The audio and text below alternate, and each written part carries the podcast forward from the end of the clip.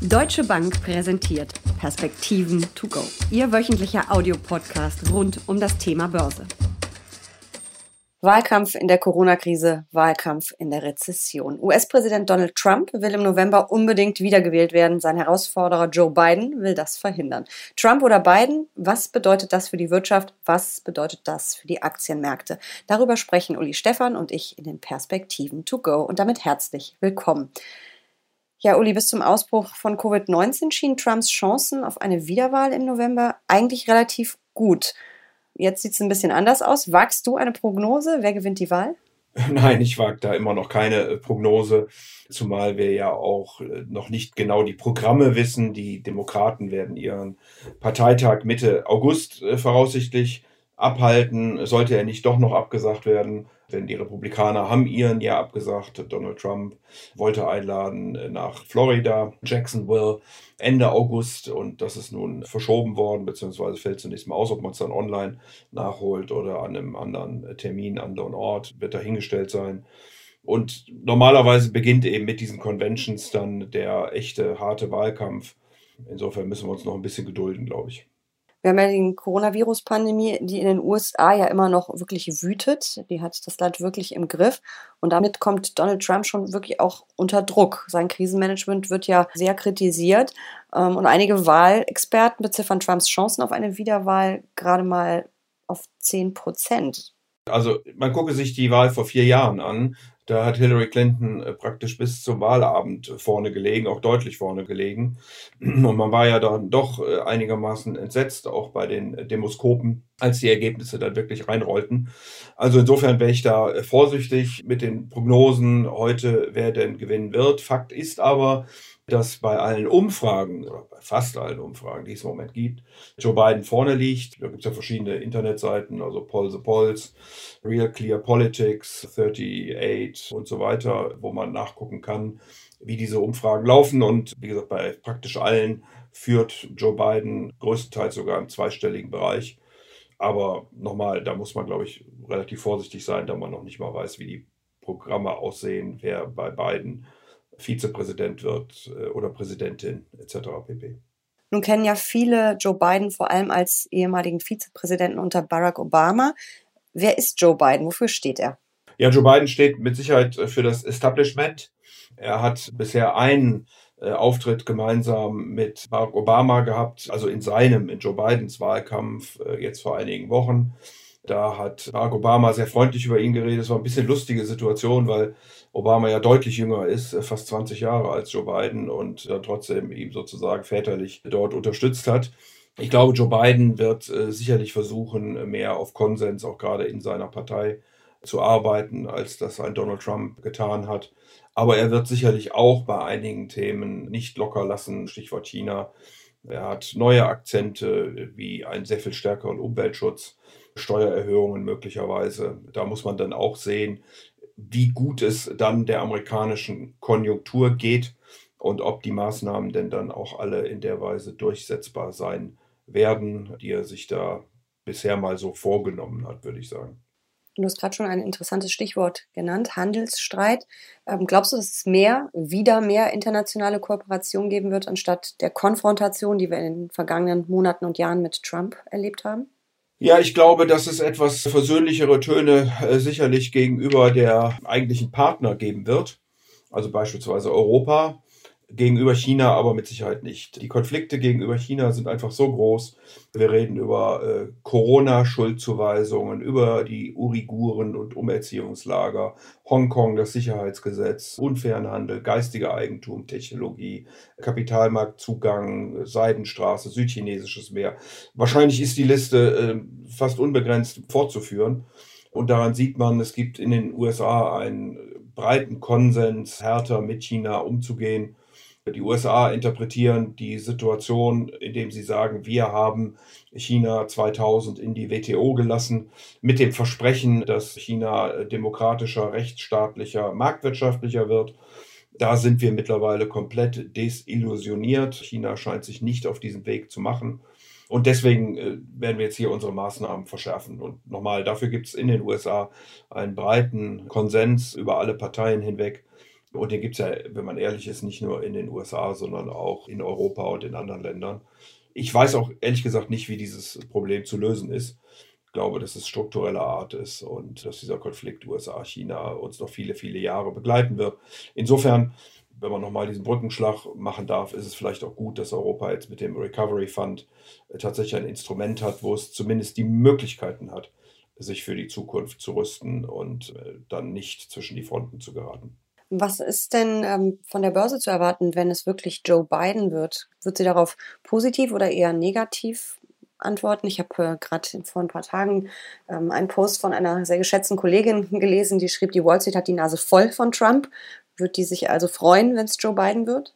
Ich bin da nicht so total von überzeugt, weil Joe Biden schon einige doch sehr energische Vorhaben jetzt in den äh, Vordergrund gestellt hat. Da steht er sicherlich auch ein Stück weit unter Zugzwang gegenüber den Demokraten wie Bernie Sanders oder Elizabeth Warren, die ja lange im Vorwahlkampf mit ihm gerungen haben. Insofern ist er da sicherlich auch von dieser Seite ein Stück weit ja, unter Druck. Die Steuern sollen erhöht werden für die Unternehmen. Das kann nach verschiedenen Analysten bis zu 20 Prozent der Gewinne im SOP 500 kosten. Einfach um das einzuordnen, wir hatten 2019 einen Gewinn im S&P 500 von 163 Dollar pro S&P, wenn man so möchte. Die werden wahrscheinlich in diesem Jahr auf, äh, im Moment geht der Konsens so irgendwie knapp 130 aus, zurückgehen. Da sieht man aber dran, dass 20 Dollar pro S&P 500 durchaus ein Wort sind. Also das wird der Börse sicherlich nicht schmecken. Der Börse wird sicherlich gefallen, dass er auch Investitionen tätigt in den Umweltschutz, in die Infrastruktur, dass äh, der Mittelstand ausgebaut oder mehr unterstützt werden soll, die Familien. Da geht es dann um Konsum. Die Mindestlöhne sollen erhöht werden. Das ist so eine Frage, wie weit werden sie erhöht, wie sehr hilft das dem Konsum auf der einen Seite, wie sehr belastet es die Margen auf der anderen Seite. Ähnliches gilt auch für die Gesundheitspolitik.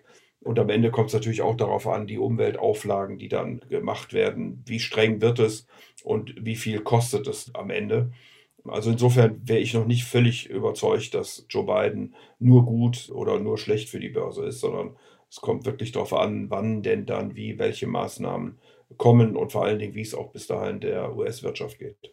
Was ist denn von Trump in einer möglichen zweiten Amtszeit zu erwarten? Weiß man da schon was? Ja, wenig. Also wie gesagt, der Parteitag der Republikaner ist verschoben. Da hätte man sicherlich äh, mehr gehört, wie er sich die nächsten vier Jahre äh, vorstellt. Er steht ja dann eigentlich nicht mehr unter Druck. Da haben ja manche auch die Befürchtung, wenn er gar nicht mehr wiedergewählt werden kann, kommt er auf noch andere Gedanken. Wir werden sehen.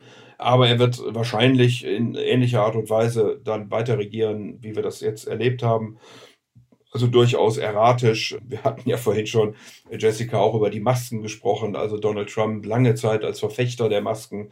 Äh, jetzt äh, hat er sie quasi erfunden. Großer Fan, großer Patriot. Ja, ja, ja, ja, genau. Anfänglich war ja auch Corona ein Schnupfen und äh, jetzt hätte es sich als was anderes herausgestellt. Also damit wird man wohl weiterleben müssen. Eine Verhärtung der Fronten, eine weitere Spaltung der Gesellschaft, was nicht gut ist für Amerika. Was aber dem US-Aktienmarkt nicht wirklich geschadet hat, wenn man ehrlich ist. Also vor Corona lief es ja sensationell, mittlerweile ja auch wieder. Ähm ja, er hat natürlich immer auf den Aktienmarkt geguckt. Er nimmt das ja quasi als Gradmesser für die Qualität seiner Politik. Da wäre ich mal vorsichtig. Ich glaube, dass im Joe Biden-Programm eben hier für den Mittelstand, für die Familien, für den Umweltschutz, für die Infrastruktur in Amerika viel Gutes steckt, was auch zu einer gewissen Versöhnung zumindest der Gesellschaft beitragen kann. Und nochmal, das halte ich für die Vereinigten Staaten für sehr gut und auch sehr notwendig. Und wir haben ja auch schon oft darüber gesprochen, dass eben die Wall Street nicht die amerikanische Wirtschaft, die Main Street widerspiegelt, sondern dass das eben ähm, ja, eine sehr begrenzte Auswahl von Unternehmen ist und eben sehr technologielastig und dass das nicht unbedingt mit dem Leben der Menschen zu tun hat, mit den Unternehmen, mit denen sie zu tun haben. Nein, Amerika ist auch sehr stark mittelstandsgeprägt. Das vergisst man immer ein Stück weit, wenn man auf die großen Konzerne der Wall Street, gerade auch die Technologiekonzerne, guckt, dass, wenn ich solche Kopf habe, so rund 85 Prozent der Arbeitsplätze von mittelständischen Unternehmen zur Verfügung gestellt werden. Also sich mehr um die zu bemühen, in den Vorstädten für Infrastruktur, für Bildung, für Sicherheit zu sorgen. Das sind sicherlich Maßgaben, die richtig sind. Amerika hat allzu lange seine Innenstädte, seine Erfolgsgeschichten unterstützt und dabei eben doch verschiedene Gesellschaftsgruppen abgehängt. Und äh, das ist keine gute Entwicklung. Und deswegen wäre es sicherlich auch gut, wenn Joe Biden hier die Chance hätte, dort gegenzulenken. Bei Donald Trump tue ich mich ein wenig schwer, noch nach vier Jahren daran zu glauben. Wir sprechen ja immerhin von der größten Volkswirtschaft der Welt und auch dem wichtigsten Kapitalmarkt. Wie stark werden denn wohl DAX, Eurostox 50, MSCI Emerging Markets oder eben auch andere Indizes auf den Wahlausgang reagieren? Ja, ich glaube tatsächlich, dass wir oder nein, das glaube ich nicht, sondern das weiß man ja in den letzten Jahren eine große Outperformance der USA gesehen haben, insbesondere natürlich der Technologiekonzerne getrieben. Das erleben wir ja jetzt auch wieder, dass deren Marktkapitalisierung permanent steigt im S&P 500 beispielsweise, weil sie eben so stark im Kurs zulegen und andere Unternehmen weniger. Ich könnte mir wirklich vorstellen, dass wir hier auch eine, eine gewisse Änderung sehen, zumindest mal temporärer Art, äh, mit einer Erholung, mit dem Zusammenraufen Europas, jetzt mit der schnelleren Erholung in China, in Asien, dass deren Börsen die USA mal zumindest, wie gesagt, temporär ablösen könnten, dass sie besser laufen, dass äh, die Zyklik besser läuft und die USA vor dem Hintergrund eines möglicherweise unangenehmen Wahlkampfs, mal ganz abgesehen von den steigenden Infektionszahlen im Moment, etwas oder relativ etwas schwächer sein sollten als äh, vielleicht die Börsen in Asien und in Europa. Wie du ja weißt, bin ich im Gegensatz zu dir ein ganz großer Fan von Börsenweisheiten. Und eine heißt, dass politische Börsen kurze Beine haben, also übersetzt politische Entscheidungen wie Wahlen beeinflussen äh, und Wahlen nicht wie beeinflussen die Kurse nur kurzfristig. Stimmt das? Wird das auch bei der US-Wahl wieder so sein? Bin ich diesmal nicht ganz sicher. Also ich würde auch sagen, solange wir beispielsweise in Europa keine europafeindlichen Parteien an Regierungen haben, ist das relativ egal, in Anführungsstrichen. Wird es an der einen oder anderen Stelle Einfluss auf die Wirtschaft haben, aber nicht dramatisch äh, insgesamt durchschlagen. Hier gibt es äh, voraussichtlich in den USA mit Joe Biden und Donald Trump doch wirklich Alternativen, wirkliche Unterschiede. Trump, der die Steuern senkt, auch für die Unternehmen, der für mehr Deregulierung steht, ja, gegen zu scharfe Klimaregulierungen trommelt. Das wird zwar in den USA auch nicht alles so heiß gekocht wie von Donald Trump äh, gesagt, weil die erneuerbaren Energien auch mittlerweile billiger sind und diese Energiepolitik auch stark auf Staatenseite stattfindet. Insofern tatsächlich mehr Kohlekraftwerke geschlossen werden als man das vermutet hätte und das vielleicht auch Donald Trump begrüßen würde. Aber nochmal, es gibt eben echte Unterschiede zwischen Trump und Biden.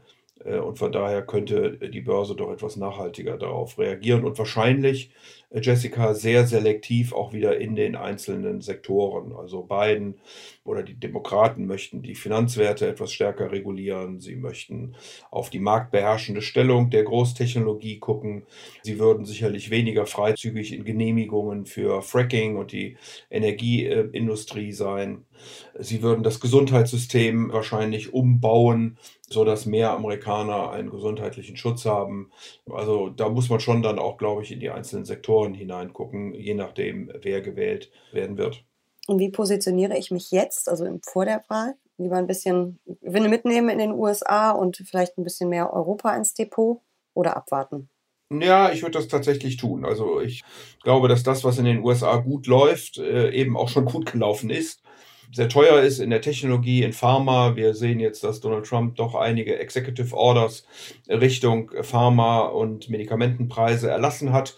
Äh, insofern auch dort eine schwache Performance in den letzten Tagen. Wir sehen, dass äh, der Dollar äh, vor diesem Hintergrund relativ schwach reagiert, weil man eben diese hohen Ansteckungszahlen hat, weil der Wahlkampf jetzt an Schärfe gewinnen wird. Und vor dem Hintergrund ist es wahrscheinlich nicht schlecht, ein paar Positionen in den USA abzubauen und beispielsweise in Europa zu investieren, wo man auch mit dem Recovery Fund ja gezeigt hat, dass man zumindest in der Lage ist, sich zu einigen. Der US-Wahlkampf, der wird uns in den kommenden Wochen und Monaten bestimmt noch mal beschäftigen. Jetzt haben wir schon mal einen Zwischenstand geliefert. Vielen Dank für diese Perspektiven. To go. Sehr gern.